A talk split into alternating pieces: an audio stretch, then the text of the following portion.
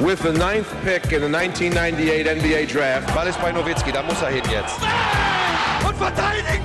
Verteidigen jetzt! Es ist schlicht und ergreifend der einzig wahre Hallensport. Hallo und willkommen zu einer neuen Folge von The Huddle, dem NBA-Podcast auf basketball.de. Heute wieder mit dabei Dominik Cesani. Hallo Dominik. Hallo Simon. Mein Name ist Simon Wisser. Ja, die zweite Playoff-Runde läuft. Ähm, ja, und darüber wollen wir natürlich auch heute sprechen, ähm, insbesondere über die beiden Serien im Osten. Da haben wir jetzt schon zwei Partien gesehen. Ähm, aber wir wollen auch, ähm, wir haben jetzt während der ersten Runde äh, nicht miteinander gesprochen, vielleicht nochmal kurz äh, ja, einen kleinen Rückblick äh, auf das werfen, was dort passiert ist. Ähm, ja, wir haben ja äh, ein, immerhin ein Spiel sieben gesehen, aber auch zum Teil äh, ja, relativ deutliche Serien. Ich glaube, mit unseren Prognosen, mit unseren Tipps lagen wir eigentlich ganz gut, denke ich. Ähm, also ich hatte sieben richtige. Ich weiß nicht, wie es bei dir aussah. Äh, also ich habe nur die, die äh, Lakers, da lag ich daneben. Ähm, ja, aber, aber trotzdem ähm, haben wir sicherlich gute Unterhaltung gesehen. Äh, jetzt mal die Frage an dich kurz, was ist dir jetzt so ja, in, in Erinnerung geblieben generell, die erste Playoff-Runde? Was fandest du vielleicht überraschend oder besonders toll oder nicht so gut?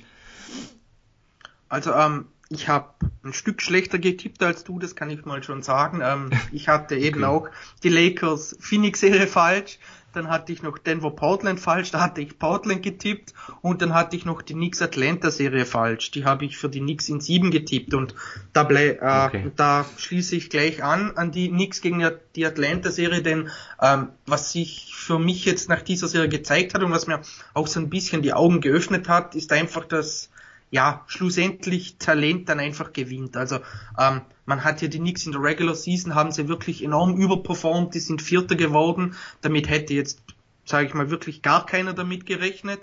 Und das haben sie halt wirklich erreicht, weil sie in jedem Spiel 100% gegeben haben. Das ist einfach bei einem Team von Thibodeau so. Die haben über, sage ich jetzt einfach mal, über ihren Verhältnissen gespielt und dadurch einfach viele Siegerungen. Und das läuft in den Playoffs einfach nicht mehr, denn da in den Playoffs ähm, ja setzt automatisch jedes Team ähm, sich zu 100% ein, gibt, gibt vollen Einsatz. Also da gibt es irgendwie ähm, keine Off-Nights mehr hinsichtlich irgendwie des Einsatzes, der Bereitschaft und so weiter. Und wenn dann halt ein Team wirklich wesentlich talentierter ist als das andere, dann setzt sich das schlussendlich durch, wenn beide, ja, sage ich mal, einfach gleich viel äh, in die Waagschale werfen. Und das hat sich einfach für mich beim Atlanta gegen Knicks Duell gezeigt. Da hat man einfach gesehen, dass Atlanta über die fünf Spiele hinweg einfach das viel, viel bessere Team war, die insgesamt viel, viel besseren Spieler, hatte, das talentiertere Team insgesamt auch hatte und wenn dann wirklich halt schlussendlich beide, ja, sich gleich viel ins Zeug legen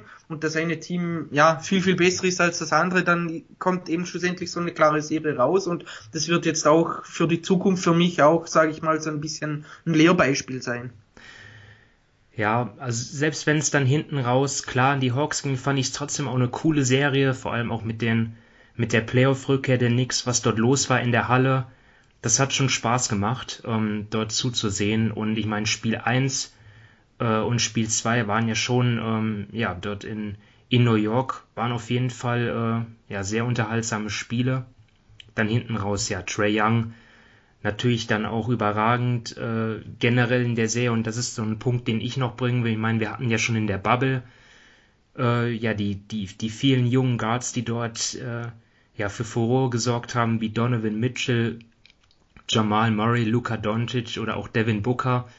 Und die haben das jetzt auch alle bestätigt und dann kam eben noch Trey Young dazu, also diese, diese neue Generation von jungen Spielern, insbesondere den Guards, die haben wirklich der ersten Runde ihren Stempel aufgedrückt, natürlich neben den Stars wie Kawhi, Leonard und äh, Kevin Durant, aber dort ja wächst auf jeden Fall äh, eine, eine sehr talentierte neue Generation heran. Ja, sicherlich negativ in Erinnerung bleiben die Verletzungen, ne? die Lakers-Phoenix-Serie mit, mit Anthony Davis der dann raus musste mit, Le mit der Leistenverletzung. Ich denke mal, das hätte die Serie schon verändert, auch wenn natürlich auf der anderen Seite Chris Paul nicht in Vollbesitz seiner Kräfte war. Ähm, ja, aber das hat schon sicherlich auch die, die Serie dort mitentschieden. Äh, jetzt nichts gegen Phoenix, aber ja, ist nun mal so. Die Lakers, wenn die ohne AD spielen, ist das ein anderes Team.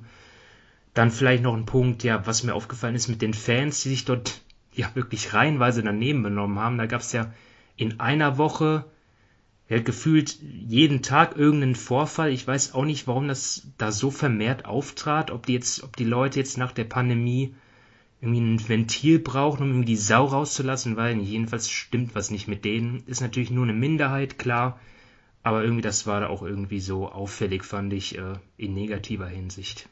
Ähm, ja, also das definitiv. Also das hat mich auch gestört. Eben, da war ja dann die Sache mit, mit Russell Westbrook und mit Trey Young. Ich glaube, was hat man ihm auf den Kopf gespuckt oder so? Irgendwas. Ja, genau, also, ja.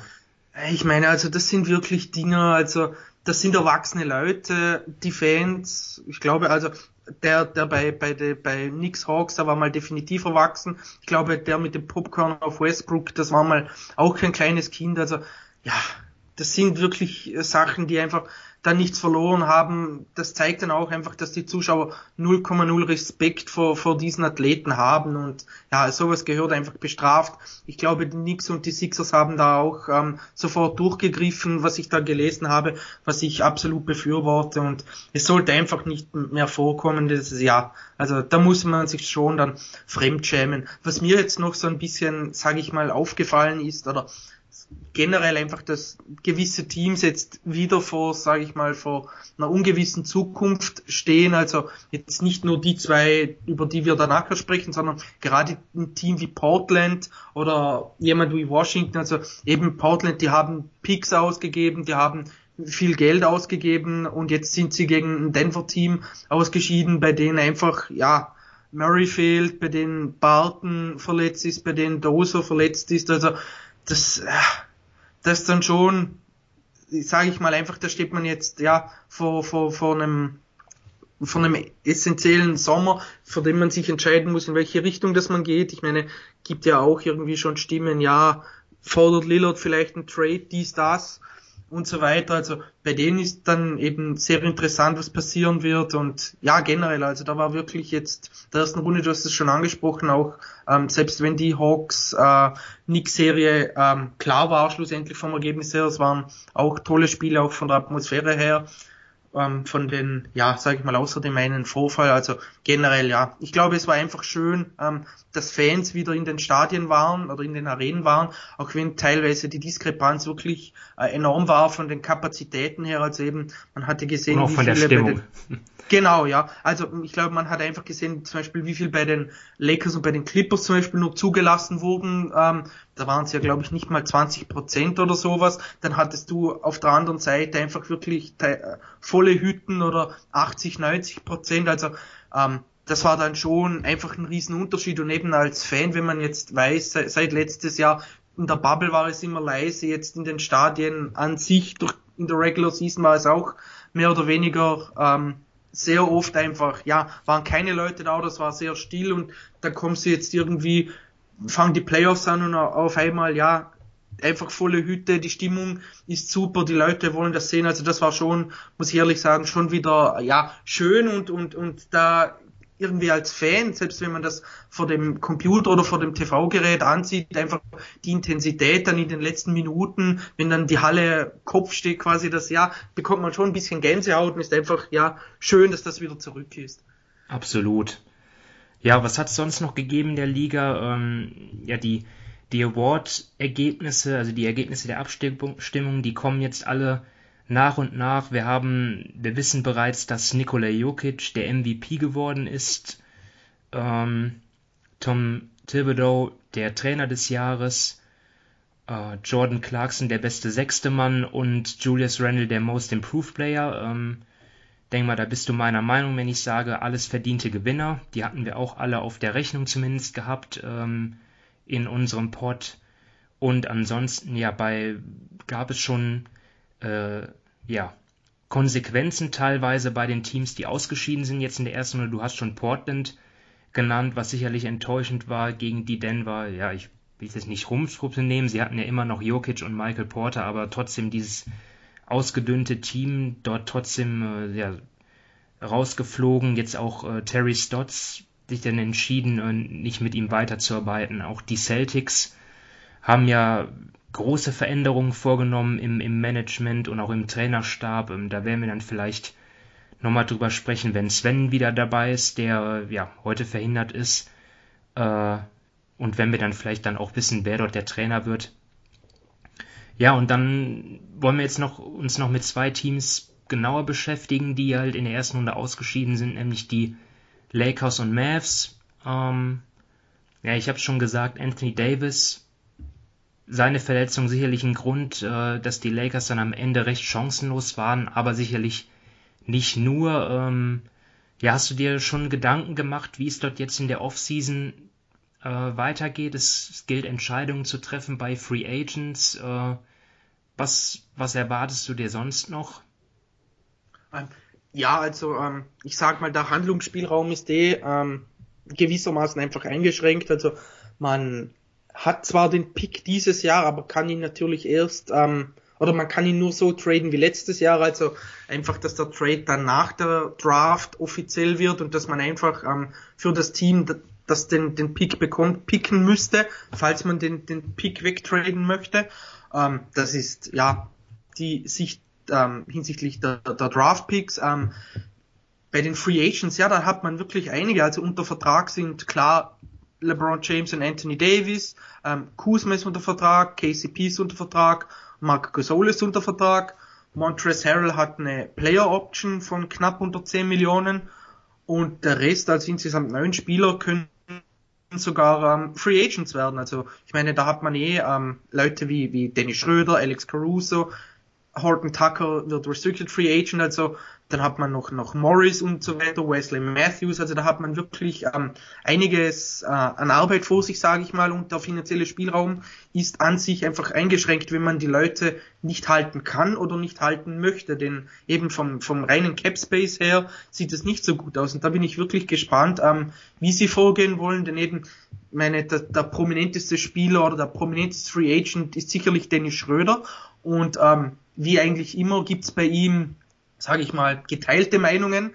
Auch ich ähm, habe da, ja, so sage ich mal so meine Bedenken bei ihm. Also er hat jetzt auch in den Playoffs nicht gut gespielt. Ähm, neben dem Platz macht er dann ab und zu Dinge, die, sage ich mal, nicht immer förderlich sind, wie als er da über die Impfung gesprochen hat und gesagt hat eben, dass LeBron nicht geimpft ist und so weiter. Also das sind halt einfach Dinge, die, sage ich mal, nicht in die Öffentlichkeit gehören. Hast du das gesagt? Das habe ich gar nicht mitbekommen. Ja, das hat er in einem deutschen Interview gesagt. Er hat klar, also ich, ich ganz ehrlich, ich glaube einfach, es war ein bisschen tollpatschig von ihm. Er hat halt damals, ist jetzt auch, glaube ich, schon ein paar Wochen her, hat damals gesagt eben, dass, dass er und LeBron die einzigen sind, die noch nicht geimpft sind.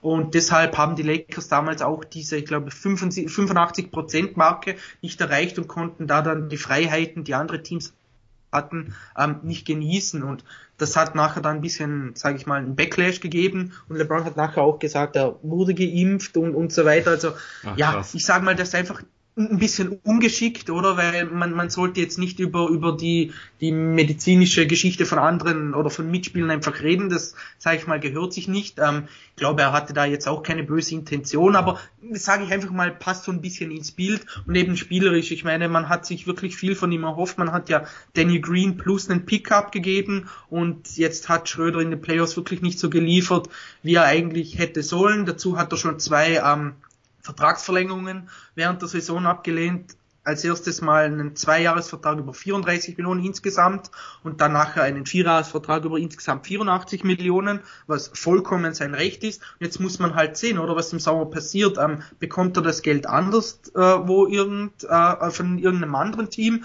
Ähm, die Lakers müssen ihn fast halten. Ähm, denn eben sie können ihn nicht irgendwie mit einem Free Agent auf dem Niveau ersetzen oder gibt es einen seinen Trade und so weiter. Also er ist sicherlich, sage ich mal, die prominenteste Personale. Dann hast du noch so jemanden wie Alex Caruso. Da wird auch spekuliert, dass er mindestens, dass er sowas verdienen könnte wie die, mit, Entschuldigung, wie die Mid-Level Exception. Dann hast du Taylor Horton Tucker, der Restricted Free Agent wird.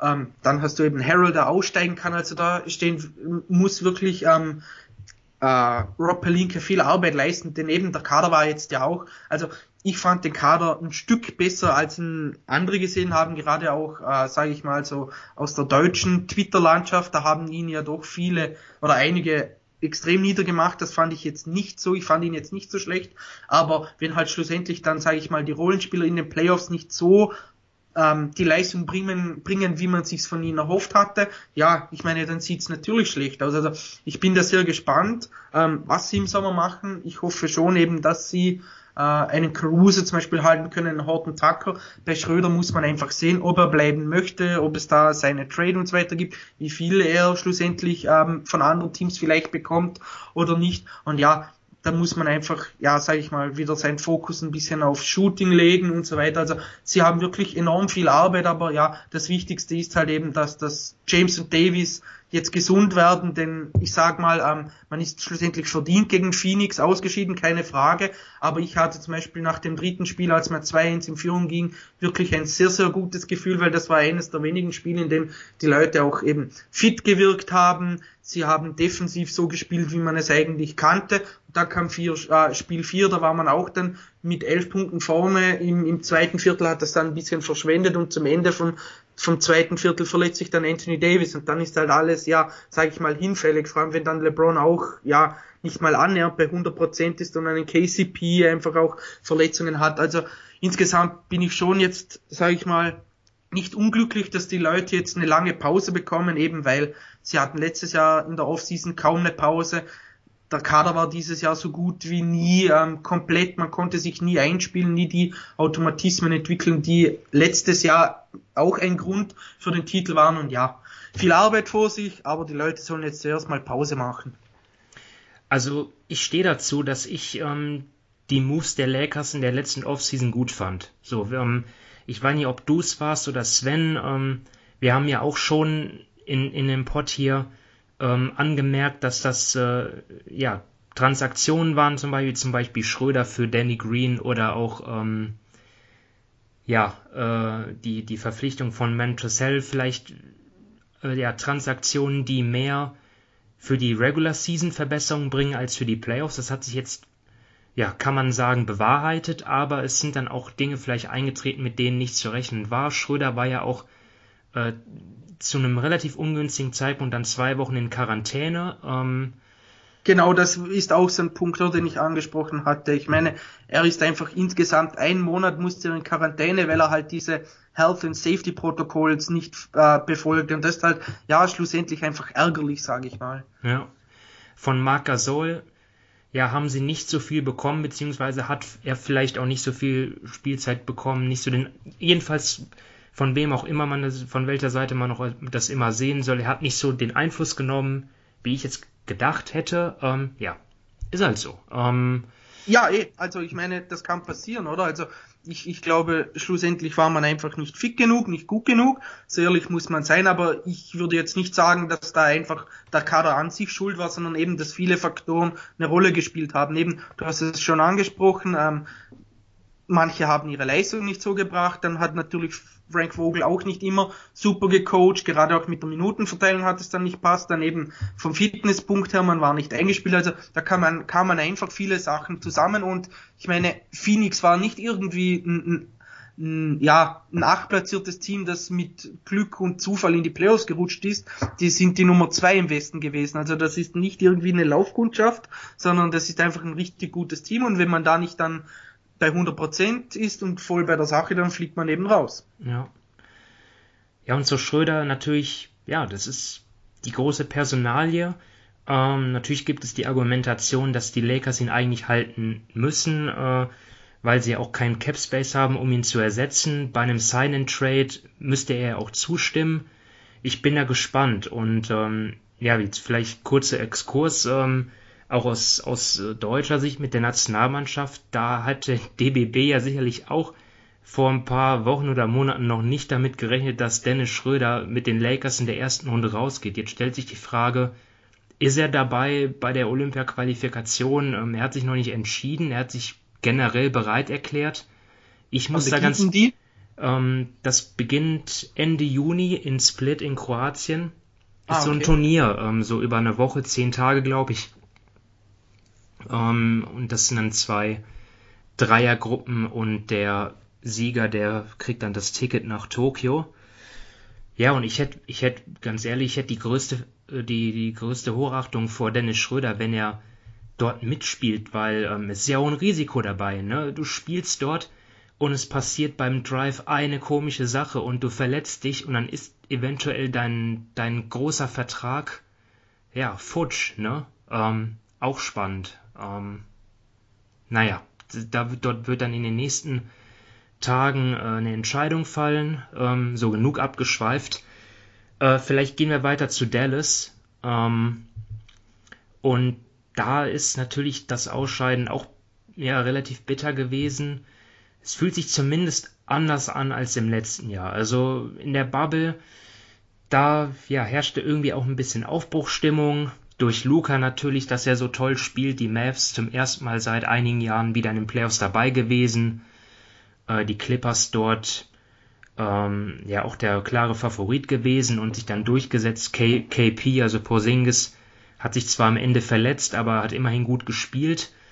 Und jetzt ähm, schwingt da natürlich schon ein bisschen mehr Enttäuschung mit, ähm, weil ich meine, das ist irgendwie komisch vor der Serie, wenn man gesagt hätte, die Mavs verlieren das in sieben, hätte glaube ich keiner äh, ja gesagt, boah, das ist aber eine Riesenenttäuschung, aber durch die Art und Weise halt, ne, sie führen 2-0, äh, dann die beiden Heimspiele in Spiel 3 führen sie, was weiß ich, mit 30 zu 11, glaube ich, verlieren ja. und verlieren, ja, und verlieren dann vier von fünf Spielen, darunter alle drei Heimspiele, das ist dann schon irgendwie, ja, bei, bei aller Wertschätzung für die Clippers mit deren Klasse, ähm, Kawhi am Ende heraus natürlich überragend, aber ja, es ist dann schon ernüchternd gewesen. Ähm, und die Ansprüche, die steigen natürlich jetzt auch, ne? Weil du hast jetzt mit Luca wirklich einen Top, Top, Topstar da.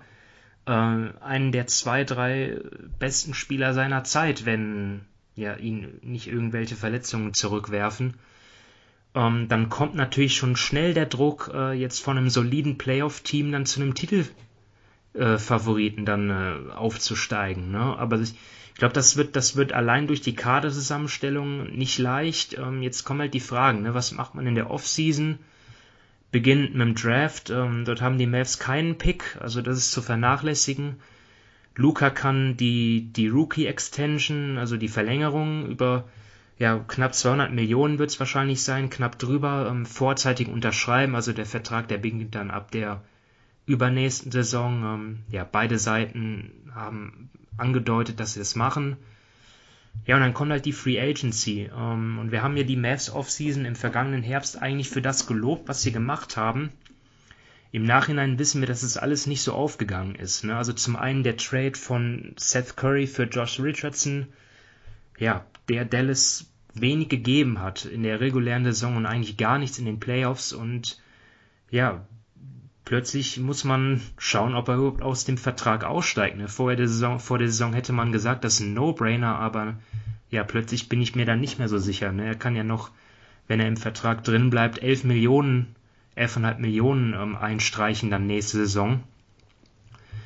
Und ja, eine weitere Personale, Tim Hardaway Jr., auch da bin ich gespannt, ob sie ihn halten. Meiner Meinung nach müssen sie es. Ähm, ich kann jetzt seinen Marktwert nicht so gut einschätzen, denkt man schon so im Bereich 15 Millionen so. Ja, und wenn man das macht, dann bleibt dann auch nicht mehr viel übrig von dem potenziellen Cap Space dann für einen Maximalspieler, den sie aber eh nicht brauchen, denn die großen Stars, die hätten Free Agent werden können, die sind ja vom Markt. Ne? Janis hat verlängert, Bradley Beal hat verlängert, Kawhi wird ja mit an Sicherheit grenzender Wahrscheinlichkeit in LA bleiben. Also das sind ja die Jungs, die eventuell verfügbar gewesen wären. Ne? Ähm, ja, dann, dann haben die Mavs noch zwei, zwei Exception, mit denen sie über den, den, den Cap Space hinaus Leute verpflichten können. Die eine liegt bei 9,5 und die andere bei knapp 4 Millionen. Ja, ähm, und dann, die haben ja schon noch Schwachstellen im Kader, ne? Ähm, wo, wo denkst du, drückt der Schuh da am meisten? Ähm, Ja, also ich glaube, erstens mal wäre es wichtig, dass man vielleicht eben so eine zweite Option neben Doncic bekommt, gerade auch die, die mit dem Ball einfach ein bisschen mehr anfangen kann. Also ich glaube, so ein Shot Creator, ne, damit der nicht, genau, damit Luca nicht genau, immer weil, Alleinunterhalter ist. Ja. Genau, weil ich meine, Jalen Brunson war jetzt nicht schlecht, auf keinen Fall, oder? Aber ja. bei der, der wird jetzt auch, ich meine, der hat jetzt auch einen, einen ungarantierten Vertrag, den wird Dallas garant, äh, sicherlich garantieren, aber ja. da muss man auch sehen, was er nachher weitermachen will. Aber Carly hat ihm halt nicht vertraut in den Playoffs, ne? Das ist ja, halt... und eben, man hat es einfach jetzt genau in den Playoffs gesehen, oder? Ich meine, die ersten, die ersten Spiele war ja immer, dass, dass Luca im dritten Viertel dann irgendwann mal rausging und da sind die Mavs komplett zusammengebrochen und irgendwann hat dann Luca einfach das dritte Viertel quasi durchgespielt, damit sie einfach diesen Bruch im Spiel nicht hatten und ähm, da mache ich jetzt mal kurz den oder halt den Vergleich zu den Lakers. Es ist einfach so, wenn du so einen Spieler hast, wenn du solche Spieler hast wie Luka Doncic oder wie LeBron James, um die sich quasi einfach das ganze Spiel wirklich dreht, die die der Dreh- und Angelpunkt sind, dann ja hat es oder halt finde ich, dass es noch kaum einem Team gelungen ist in der NBA, der wirklich den, den ähm, ja sage ich mal, den Einbruch zu verhindern, wenn die Leute auf der Bank sind. Also eben die die die ähm, die Mavs hatten jetzt immer das Problem mit Doncic, oder wenn der auf der Bank ist, dass dann einfach ähm, ja sage ich mal die Shot Creation in der Offense und eben das Playmaking nicht da war. Ähm, bei LeBron hat man es, die Lakers haben es nicht geschafft, die Cavs haben es davor nicht geschafft, unter mit verschiedensten Trainern oder Mitspielern. Also ähm, diese, sage ich mal, diese heliozentrische Offense, wo wirklich ein Spieler der alleinige Dreh- und Angelpunkt ist, hat einfach da dann so ein bisschen, sage ich mal, seine Nachteile, aber diesen Nachteil geht man natürlich in 100 von 100 Fällen ein, wenn man so einen Spieler wie Luka Doncic hat. Aber ja, ich glaube, Dallas braucht wirklich einfach einen zweiten Mann neben, neben ihm, der auch mit ihm spielen kann. Also nicht nur in den Minuten, in denen Doncic dann auf der Bank sitzt. Das sind ja schlussendlich nicht viele. Das sind ja keine Ahnung. Das sind in der Regular Season vielleicht 14 Minuten oder sowas. Die Luca nicht auf dem Feld ist, in den Playoffs natürlich noch weniger. Aber einfach jemand, mit dem er einfach das ganze Ballhandling dann auch teilen kann, dass er sich dann auch ein bis zwei Possessions mal ein bisschen rausnehmen kann, dass er nicht wirklich immer quasi alles organisieren muss, im schlimmsten Fall noch jeweils jeden Angriff abschließen muss. Also ich glaube, das ist für mich einer der Hauptpunkte, bei dem Dallas einfach schauen muss, ähm, wie sie den geregelt bekommen. Und der zweite Jahr ist für mich einfach, wie das mit Porzingis weitergeht. Also jetzt nicht, dass er irgendwie, ähm, sage ich mal, weggetradet wird und so weiter, denn ich sehe jetzt in der NBA kein Team, das, ähm, sage ich mal, wirklich scharf drauf ist jetzt für die zwei Jahre fix plus ein Jahr Option nachher für Porzingis zu traden, aber sie müssen irgendwie, sage ich mal, mit ihm was machen. Ähm, denn die Players waren jetzt doch sehr, sehr ernüchternd. Also nicht nur, weil er, ähm, sage ich mal, nicht nur nicht so gut gespielt hat, sondern ich, ja, man hat sich einfach viel mehr von ihm erhofft. Gerade defensiv hat es dann oftmals sehr, sehr schlecht ausgesehen. Also da ist er nicht der Ringbeschützer, den man sich erhofft hatte. Offensiv dann auch wieder passiv. Also ähm, ich weiß nicht, was die, die Mavs da machen, ob sie, keine Ahnung, ob das eine mentale Sache ist, ob das einfach, ja, zu wenig Selbstvertrauen ist oder ob es an anderen Dingen hakt, ob es vielleicht einfach, weil er körperlich nicht auf dem Niveau ist, auf dem er ähm, sein möchte, auf dem er sein sollte. Aber ich glaube einfach, Dallas muss da irgendwie ähm, schaffen, dass sie Porzingis wieder auf, auf ein, ein, gutes Niveau bringen, denn man hat in ihn viel investiert. Das sind jetzt ja versunkene Kosten, das ist jetzt egal, aber äh, ihn wird man nicht los und du brauchst ihn einfach auf der großen Position als ein, der mit Luca dieses 1-2, ja, sag ich mal, wieder mehr ähm, zusammenbringt.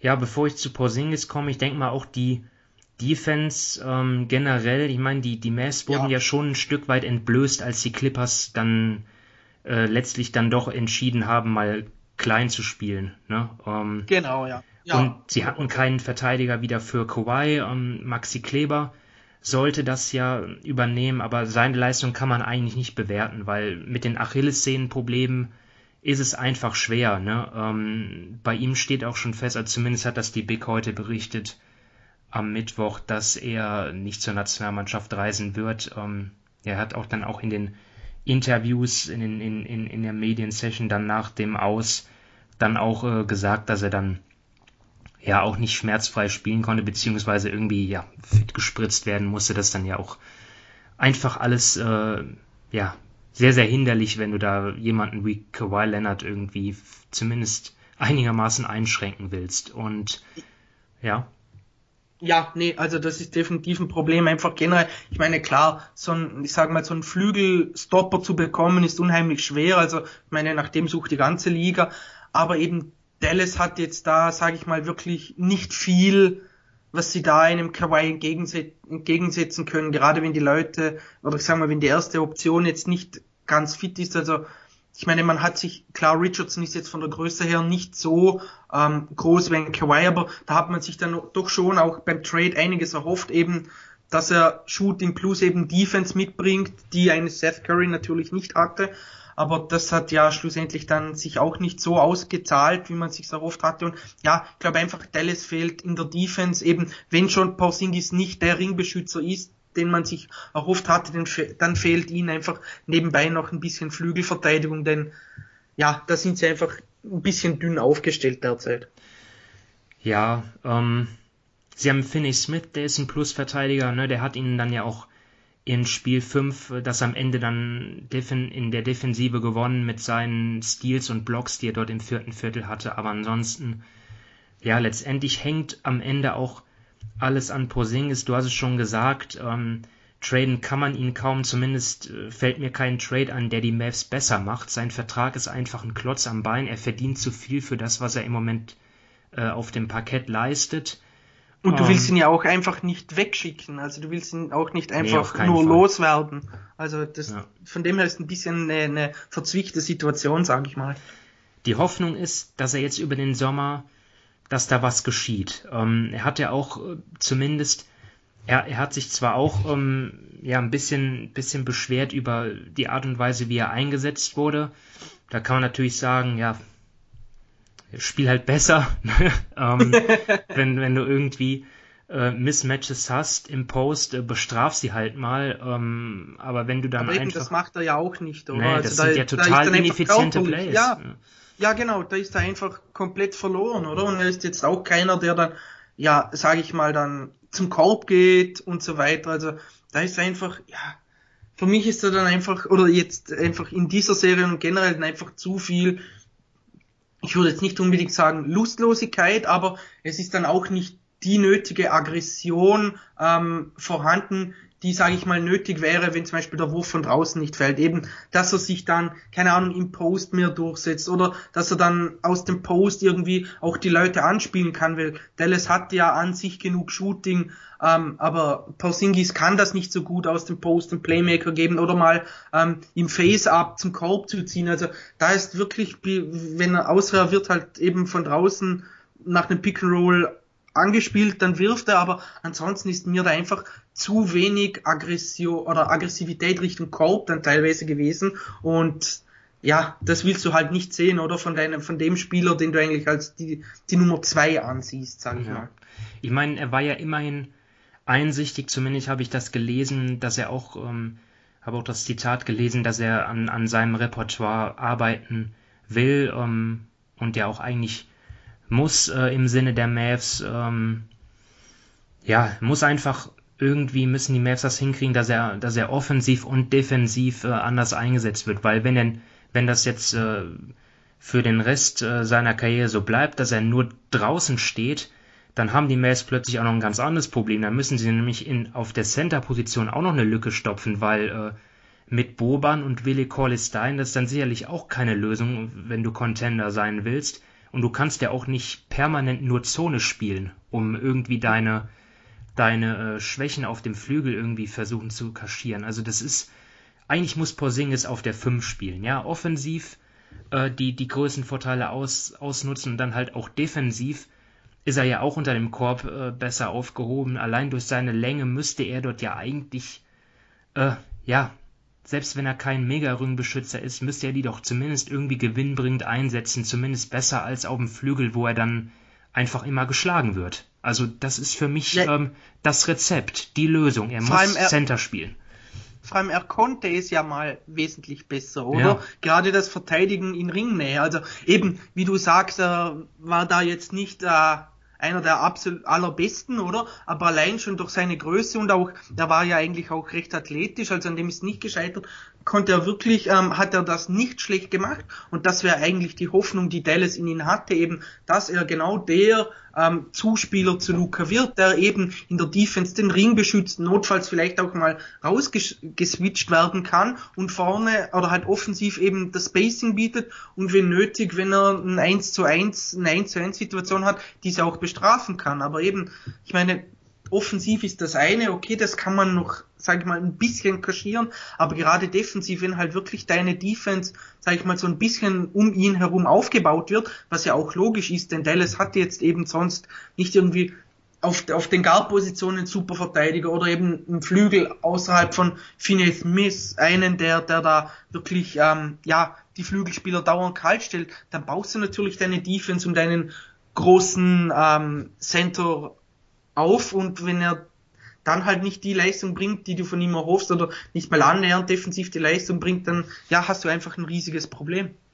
Ja, jetzt vielleicht noch abschließend zu Porzingis auch, ich meine, die, was wir auch in den Playoffs gesehen haben, die Minuten, wo Porzingis ähm, ohne Doncic auf dem Feld war, die waren Katastrophe. Das war sogar noch schlechter, als wenn keiner von beiden auf dem Feld stand. Also das, das ist ja auch, wenn du ein Coaster sein willst, wenn du selber den Anspruch hast und auch ähm, aus Teamsicht, wenn du dem, wenn, wenn du deinem zweiten Mann äh, so einen Vertrag gibst, dann, ja, dann muss der in der Lage sein, sich seinen eigenen Wurf zu kreieren. Also, das ist wirklich das A und O, glaube ich, ähm, hinsichtlich der Maps, ähm, jetzt mal abgesehen davon, was sie jetzt äh, noch drumherum in der Free Agency machen. Aber Porzingis bleibt, ja.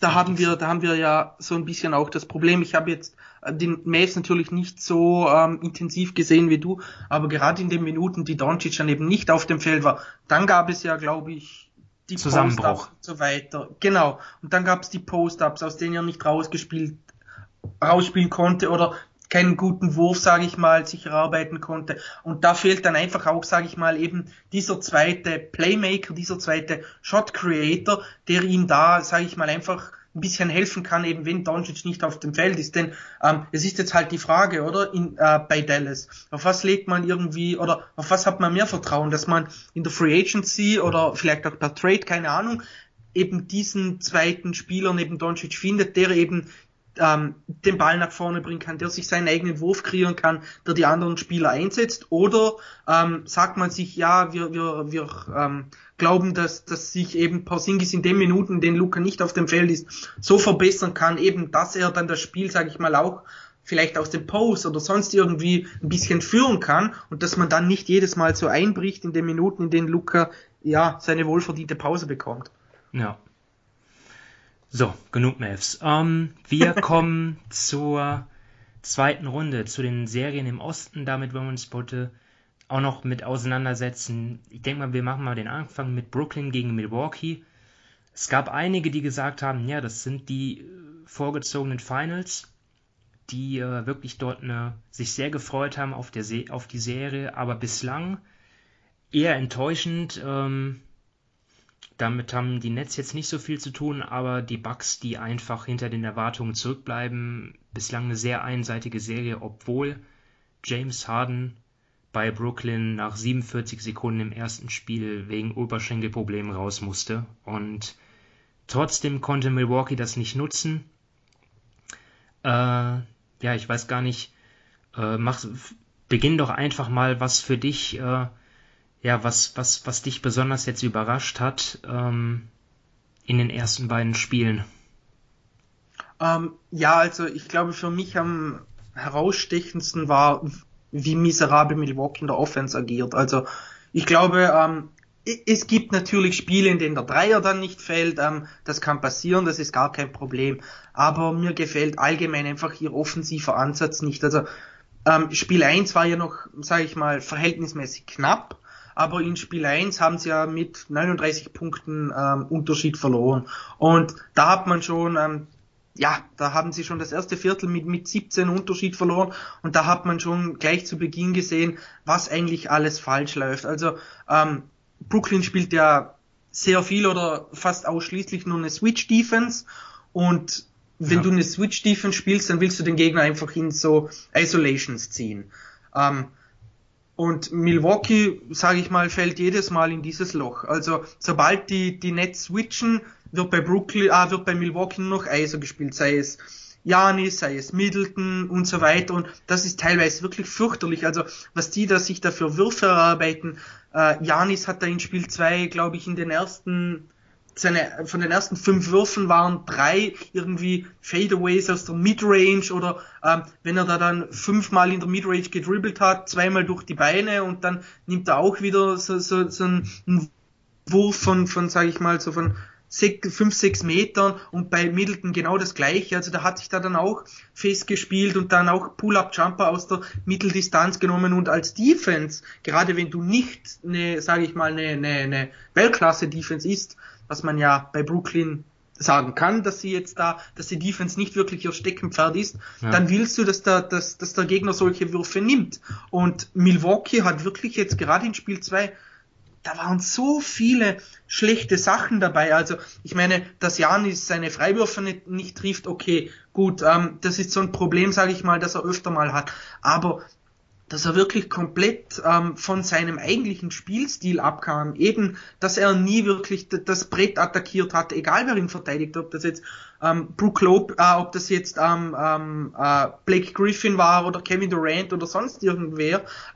Er hat dann eben aus der Mitteldistanz geworfen. Bei, bei Milton war es genau das gleiche. Die haben sich wirklich, die sind einfach in die Falle von Brooklyn getappt und, und ja, haben das dann einfach gemacht. Ähm, und das Ergebnis hat man einfach gesehen. Sie, sie treffen dann aus der Mitteldistanz gar nicht. Sie müssen dann von draußen ähm, schwierige Würfe nehmen. Und das hat mich doch ähm, ja, sage ich mal, ein bisschen irritiert, weil sie hätten ja genug Spieler, die auch einen Vorteil für sich kreieren könnten, die dann den Ball laufen lassen können, die die genug Spacing bieten, also ähm, gerade aus, aus der Starting Five, oder wenn man sich das mal ansieht, die hätten ja da genug, sage ich mal, Firepower, um nicht immer in, in dieses ISO, ISO, ISO äh, reinzufallen, sondern eben dann ja Spielzüge laufen zu lassen. Aber da ist wirklich gerade in Spiel 2 absolut nichts von Milwaukee gekommen und das fand ich schon enorm enttäuschend.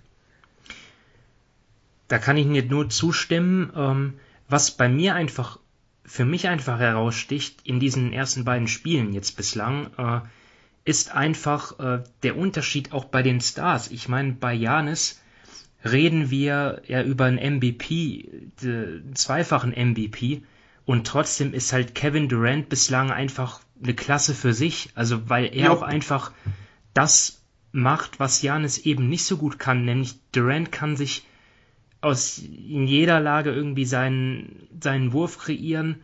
Äh, da ähm, sogar im, im, im, im 1 gegen 1 gegen Janis, sogar Durant dort in die, die eine Szene natürlich dort besonders ähm, prägnant, dort wo er Janis dort mehr Crossover reindrückt und dann den, den Pull-up dort versenkt er, er, er kommt halt immer an, an die Spots, wo er hin will und kann halt auch einfach auch dann auch aus dem Dribbling dann, dann werfen und das ist dann auch wirklich schwer bis gar nicht zu verteidigen. Ähm, selbst wenn man denkt, ja, Milwaukee müsste ja eigentlich, die haben doch eigentlich genau das Personal, um, um die Nets einzuschränken, aber haben sie eben nicht. Auch Kyrie Irving, ähm, ich meine, wir wissen, er ist einer der besten Finisher äh, für seine Größe überhaupt am Ring äh, mit seinen Moves, mit, mit, mit seinem Ballhandling und währenddessen, wenn, wenn, wenn du Chris Middleton dann halt siehst, wie er dort ähm, diese 1 gegen 1 Aktion dort erzwingt, das, das tut manchmal weh beim Zuschauen. Also, weiß nicht, das, das klingt jetzt vielleicht ein bisschen hart, aber ähm, da ist halt dann auch ähm, für, für mich dann einfach bei dem, bei dem Talentlevel, bei den, bei den Stars schon ein Riesenunterschied. Und dann kommen dann noch die ganzen anderen Dinge dazu, dass ähm, ja, es Brooklyn einfach besser macht, dass der Ball äh, besser bewegt wird, dass sie auch ähm, ja, andere Schwachstellen ab, ab, ähm, ja, äh, abgesetzt haben. Ähm, sie leisten sich nicht mehr so viele Ballverluste.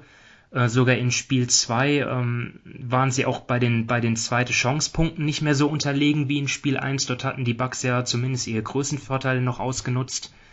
Die Rollenspieler sind besser. Ich meine, Blake Griffin, über den können wir auch reden, ne? Ja, unfassbar.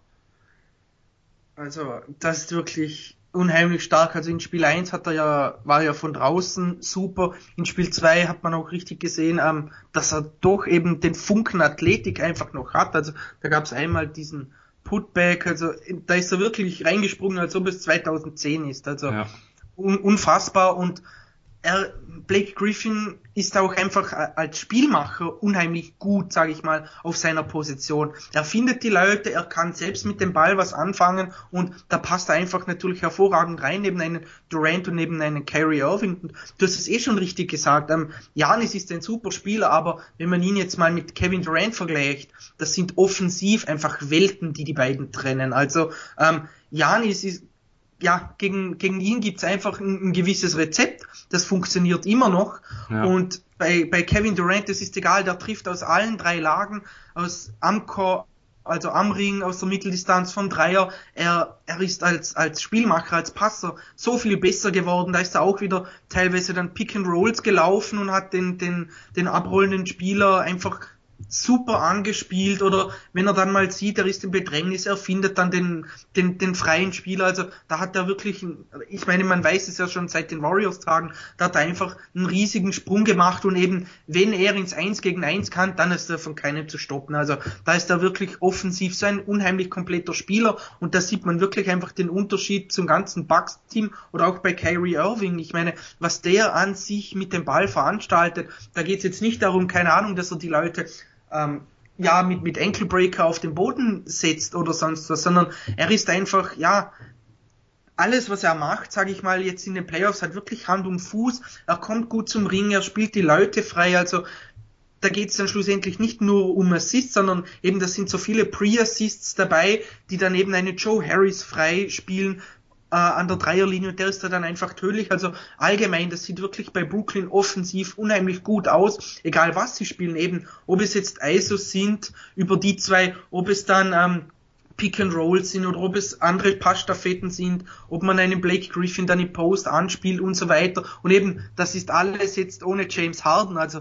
das ist schon, da muss ich ehrlich sagen, für mich war Brooklyn schon auch favorisiert jetzt in der Serie und wir hatten ja da, glaube ich, vor ein paar Wochen haben wir jetzt so das Playoff-Ranking an sich mal gemacht, da hatte ich die Nets auch auf eins, aber so klar wie jetzt die ersten zwei Spiele waren, auch jetzt nicht nur vom Ergebnis her, sondern rein von wie die beiden gespielt haben, das hätte ich so niemals erwartet.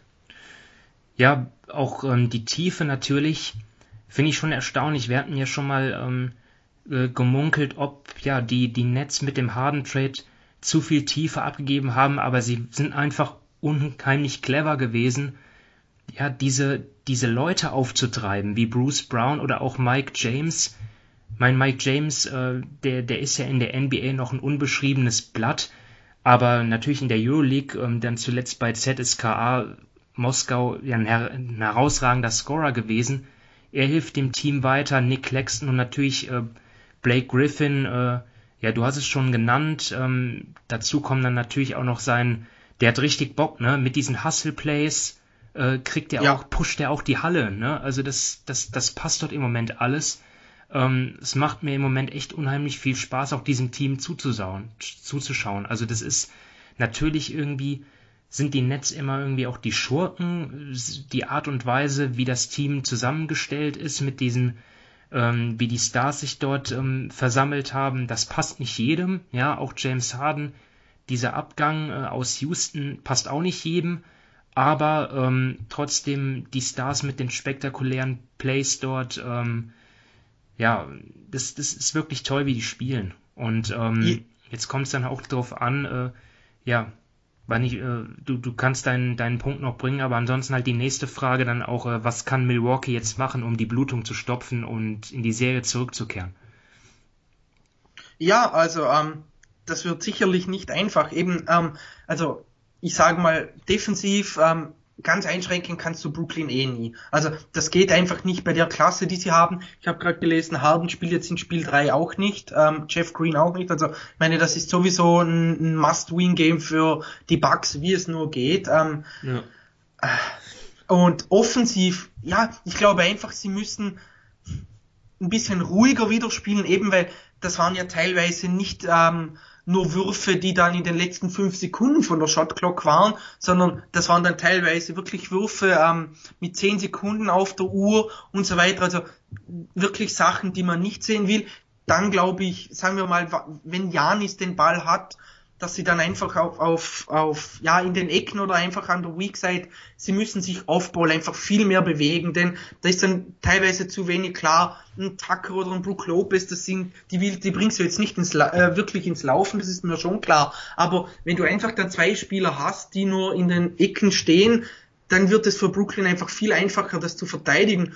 Und ähm, eben, sie müssen mehr laufen äh, in, ihren Aktionen. Und was ich halt einfach auch wieder mehr sehen will, ist nicht nur, dass Janis den Ball in der Hand hat, denn da hat man jetzt einfach ja auch gesehen, wie eingeschränkt oder wie gut er eingeschränkt werden kann, weil ihm schlussendlich wirklich das Shooting fehlt und auch so ein bisschen der kreative Touch, den einfach andere ähm, Superstars auf dem Niveau offensiv haben, dass er dann wieder vermehrt vielleicht als Screener eingesetzt wird, dass man da versucht dann vielleicht ähm, von der Größe her, weil eben du hast es auch gesagt, sie haben jetzt in Spiel 2 die, die, die Größe an sich hat ihnen überhaupt nichts gebracht, also ähm, da war das gar nichts, da hat ja, sie hatten jetzt elf Offensiv-Rebounds, äh, Brooklyn hatte neun. Und ähm, klar, das ist nicht der, der, der schlussendlich das, der, der alles entscheidende Faktor, aber sie konnten da nie den Vorteil daraus ziehen, den sie sich vielleicht, erho äh, vielleicht erhofft hatten, dass man da dann umstellt, dass man dann, ja keine Ahnung, wieder Janis mehr auf die größere Position schiebt, dass er da dann, ähm, sage ich mal, ein bisschen mehr Freiraum, äh, Freiraum hat und was ähm, Milwaukee auch einfach wieder machen muss und da sind wir wieder bei, bei Bud. Ähm, klar, jetzt letztes Spiel von den Minuten her war es egal, aber in Spiel 1 haben sie mit 8 verloren. Ähm, da hatte Janis 35 Minuten, Middleton 36, Holiday 37. Und jetzt bist du 2 zu 0 zurück gegen ein Brooklyn-Team, das komplett heiß ist.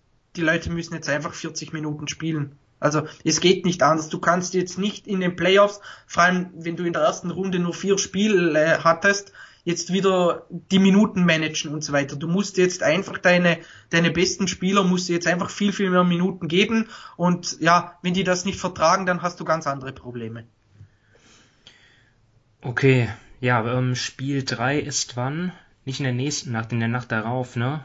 Nee, ja, Spiel 3 ist, lass mich kurz sehen, das ist von äh, Donnerstag auf Freitag, also in Amerika am 10. Juni und bei uns dann am 11. um halb zwei morgens ja, Must-Win für Milwaukee. Äh, Nochmal zur Wiederholung. Also da müssen sie gewinnen, denn ansonsten ja, sieht es zappenduster aus. Ja, ähm, Must-Win gibt's jetzt bei Philly gegen Atlanta noch nicht. Die Serie steht 1-1, äh, geht jetzt in Atlanta weiter. Und ja, wir haben ähm, einen ziemlichen Ausreißer gesehen in der ersten Halbzeit dieser Serie in Spiel 1, wo die Hawks, ähm, besser gesagt Trey Young, ja die Sixers auseinandergenommen hat. Mit 20 Punkten ähm, gingen die Hawks dort in die Halbzeit. Am Ende wurde es äh, dann sogar nochmal knapp, aber Atlanta hat Spiel 1 gewonnen, damit den Heimvorteil jetzt. Äh, damit sind sie sicherlich schon mal zufrieden, auch wenn es in Spiel 2 dann anders lief. Ähm, dort hat Embiid dann ein Career High in den Playoffs aufgelegt, 40 Punkte und ja, die Sixers haben auch einfach äh, Trey Young ganz anders verteidigt. Der, Im ersten Spiel war es ja Danny Green, der ähm, ja ihn ja in der in der Defense von Trey Young nicht gut aussah. In, in Spiel 2 war es dann größtenteils Ben Simmons, also zumindest dann, wenn äh, wenn Matisse äh, Thibault nicht auf dem Feld war. Ja, und ähm, dort hat man auch gesehen, da war dann Trey Young nicht mehr so effizient. Ähm, ja, Spiel 2 auch natürlich auch gesehen, äh, so eine Statistik, ich glaube, das war auch zur, zur Halbzeit 32 zu 0 Bankpunkte für die Hawks. Also es ist nicht so, dass äh, ja, ähm, die, die, die Hawks jetzt chancenlos wären. Die haben dann schon auch ein paar Dinge, wo sie den Sixers voraus sind. Das ist dann eben auch mit der Tiefe.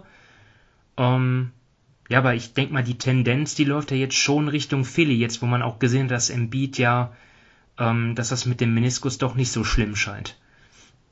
Ja, also ähm, Philly sah in Spiel 2 viel, viel besser aus als in Spiel 1. Ähm, das ist eh schon richtig gesagt. Ähm, gerade Trey Young ist in Spiel 1 heiß gelaufen, nicht nur alleine wegen seinem Scoring, sondern ähm, weil Philly einfach, sage ich mal, bei jedem Pick and Roll, dass die Hawks liefen, Philly einfach immer alles falsch gemacht hat. Also wenn, sag ich mal, wenn, wenn Atlanta das Pick and Roll läuft, dann hast du, ja, sage ich mal, können, kann Trey Young mehrere Sachen machen. Er kann, wenn der, wenn Embiid absinkt, kann er, kann er den Floater machen. Wenn Embiid oben bleibt, dann kann er nachher den Lob zum Beispiel auf Capella spielen. Und wenn aber die von der Weak Side einrücken, dann kann er rausspielen zum, zum einem Kevin Hurter oder einem, einem Gallinari oder einem Bogdanovic, die dann frei draußen stehen an der Dreierlinie. Und das hat einfach ähm, viele im ersten Spiel ganz, ganz schlecht gemacht. Also gerade auch du hast Danny Green angesprochen. Der ist einfach als On-Ball-Verteidiger ja nicht mehr gegen einen Trae Young nicht mehr zu gebrauchen. Also Off-Ball tipptopp, das, das passt noch, aber On-Ball bringt er einfach nicht das, was du gegen einen Trae Young brauchst. Das haben sie dann auch in, in, in glaube im, im dritten Viertel äh, von Spiel 1 kurz dann gewechselt. Dann war Ben Simmons sein Verteidiger, da hat sich dann zwei dumme Fouls weit abseits des Korbs abgeholt, dann mussten sie dieses Projekt wieder abbrechen. Jetzt in Spiel 2 hat wirklich großteils dann Ben Simmons ihn verteidigt und das sah dann schon viel, viel besser aus. Es kommt natürlich auch immer so ein bisschen darauf an, wie physisch die Refs es zulassen, denn ähm, man weiß, Ben Simmons ist einfach ein sehr physischer Verteidiger, ähm, wahrscheinlich einer der, der allerphysischen, wenn er Guards verteidigt und Trey Young versucht Fouls zu schinden, wo es nur geht. Also da prallen, sage ich mal, so ein bisschen zwei Welten aufeinander und da kommt es dann immer auch ein bisschen darauf an, ähm, wie die Schiris ähm, an einem bestimmten Abend pfeifen, für wen es dann Vorteil ist, für wen ein Nachteil. Aber eben man hat in Spiel 2 einfach gesehen, ähm, defensiv, es passt viel besser, wenn Ben Simmons ihn da verteidigt. Ähm, er kann da gerade körperlich viel, viel mehr machen. Und ich fand auch einfach, dass, dass Philly in Spiel 2, wenn, ähm, wenn die Hawks die Pick and Rolls gelaufen sind, sie laufen sehr gerne dann auch so mit so ähm, gestaggerten Screens von der Seite, da waren dann einfach ein, ein, Tobias Harris viel aggressiver, damit ähm, Trey Young nicht sofort Richtung Korb ziehen kann, sondern dass er eben dann, sage ich mal, diese Millisekunde nochmal ein bisschen Umweg machen muss, dass ähm, die Sixers sich dann wieder viel besser ähm, positionieren können. Und das hat mir wirklich gut gefallen. Ähm, ich glaube aber auch, dass Atlanta dann jetzt äh, wieder die Dreier besser trifft, denn ähm, sie hatten jetzt klar, sie hatten jetzt 37 Prozent in Spiel 3, aber ähm, da war ja Young war ja eins von sieben, Bogdanovic war zwei von sechs, also ich glaube, das wird sich auch wieder ein bisschen einpendeln. Uh, und offensiv generell bei Philly, ich glaube, du hast es eh schon gesagt, mit, mit dem Beat, ähm, da sieht das Knie auch ähm, oder der Meniskus besser aus, als es man erwartet hatte. Und ich fand auch, da waren sie in Spiel zwei viel, viel besser, ähm, wenn sie ihm den Ball gegeben haben, eben, dass er dann gegen eine Kapelle aufpostet, dass er die Leute dann in, in Foulprobleme bringt. Also da hat mir viele auch viel, viel besser gefallen. Ich glaube, da hat man wirklich gesehen, dass sie einfach die richtigen Anpassungen ähm, vorgenommen haben ähm, von Spiel 1 auf Spiel 2. Aber ja, Atlanta hat da sicherlich noch, noch, noch, noch Chancen, also das noch überhaupt nicht äh, irgendwie klar die Serie, wohin es geht. Und deshalb ja, bin ich gespannt, wie das Spiel 3 aussieht. Wie siehst du jetzt äh, die Serie, wie es weitergeht? Es hängt halt viel an dem Beat, ne? weil ähm, wenn er nicht auf dem Parkett steht, dann hat das schon fast ähm, ja, Dimensionen von Dallas ohne Luca. Also da geht ja kaum Ja, was. genau. Ähm, es, es, ist nur anders gelagert, oder? Weil bei Philly ist halt der, der, der Dreh- und Angelpunkt halt im, im, im Post oder halt im Frontcourt und bei Dallas und bei oder vielen anderen Teams ist der, der, der Dreh- und Angelpunkt halt eben ja im Backcourt und hat, macht halt öfter so das Spiel. Also die Hawks können mich Lügen strafen, aber ich sehe die erste Halbzeit in Spiel 1 irgendwie als Ausrutscher von Philly. Also ich, keine Ahnung, mir kam das auch so vor, die waren gar nicht wirklich da, die, die irgendwie keinen ja. Bock. Ich weiß nicht, also defensiv, wie viele ja, Punkte haben die kassiert? Oder? 70 oder so? Also wir ja, reden ja eigentlich über ein Team, das defensiv äh, schon Talent hat. Also. Ja, eigentlich ein Top 5 Team ist mindestens defensiv, oder? Und dann ja, lass mich mal, sie haben im, in 74 haben sie in Spiel 1 in der ersten Hälfte kassiert. 74 Überleg Punkte. Dir das mal. Also, nee, ich denke ja, nicht, dass das, das ähm, dass das äh, wirklich repräsentativ war, was dort abgegangen ist. Ich weiß nicht, was los war. Ähm, die Sixers hatten ja eigentlich auch eine Pause gehabt. Äh, ja. ja. Na, also ich glaube wirklich, da kamen einfach einige Dinge zusammen. Erstens mal eben, dass viele die Pick and Rolls miserabel verteidigte. Dann natürlich haben die Hawks sehr gut getroffen und generell, ich, ja, ähm, viele hatte ja da auch einige Turnover. Sie hatten im ganzen Spiel 19 Turnover und da waren wirklich auch in der ersten Hälfte dann teilweise Dinge dabei, da muss man sich wirklich, ja, mal im Kopf kratzen und fragen, was machen die eigentlich da? Also da ist wirklich alles zusammengekommen. Dann hatten sie ja eine recht lange Pause, sage ich mal, vielleicht ein bisschen rostig oder ja, nicht so im Schuss, wie man sich so oft hatte. Und Atlanta hat einfach eine sehr gute Offense. Da, ja, die laufen dann heiß, aber ja, ich sehe es eigentlich wie du. Für mich war jetzt diese erste Hälfte auch nicht repräsentativ für den Rest der Serie.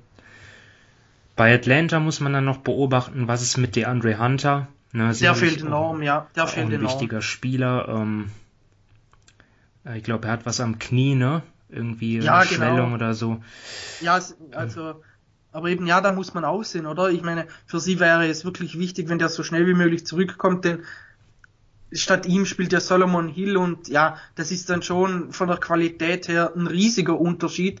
Gerade auch, ich meine, Hunter verteidigt jetzt natürlich nicht ähm, im Beat, aber nur schon alleine, ähm, er, er kann einfach viel mehr, sag ich mal, viel mehr vom Parkett ähm, absichern, er kann da ähm, Wege zustellen und so weiter. Also gerade defensiv ist das einfach ein riesiger Unterschied und Hill reißt jetzt offensiv auch nicht wirklich ein Feuerwerk ab.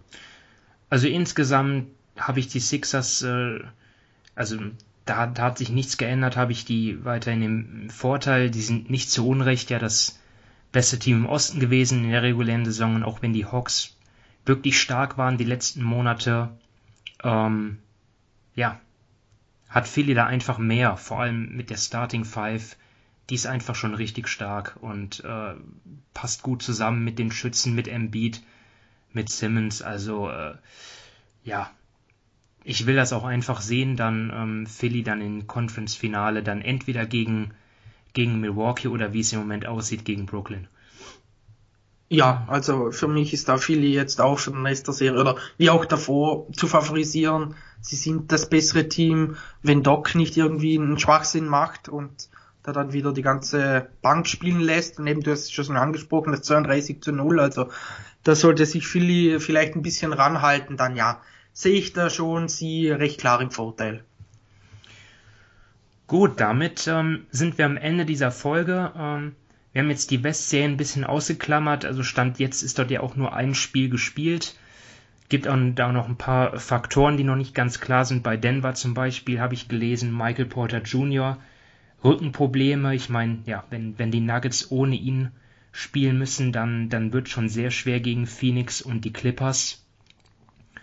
Ja, ähm, vielleicht auch ein bisschen müde gewesen in Spiel 1. Äh, auf der anderen Seite hat ja auch bei den Jazz auch Mike Conley gefehlt. Ja, wird auf jeden Fall auch dort, glaube ich, denke ich mal spannend sein. Ähm, ja, sprechen wir vielleicht nächstes Mal drüber. Ähm, zunächst mal äh, bedanken wir uns fürs Zuhören und ähm, wünschen euch weiterhin eine gute Zeit äh, mit den NBA Playoffs und macht's gut. Bis dann. Ciao.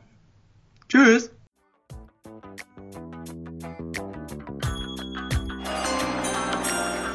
With the ninth pick in the 1998 NBA Draft. Ball ist bei Nowitzki, da muss er hin jetzt. Und verteidigen! Verteidigen jetzt! Es ist schlicht und ergreifend der einzig wahre Hallensport.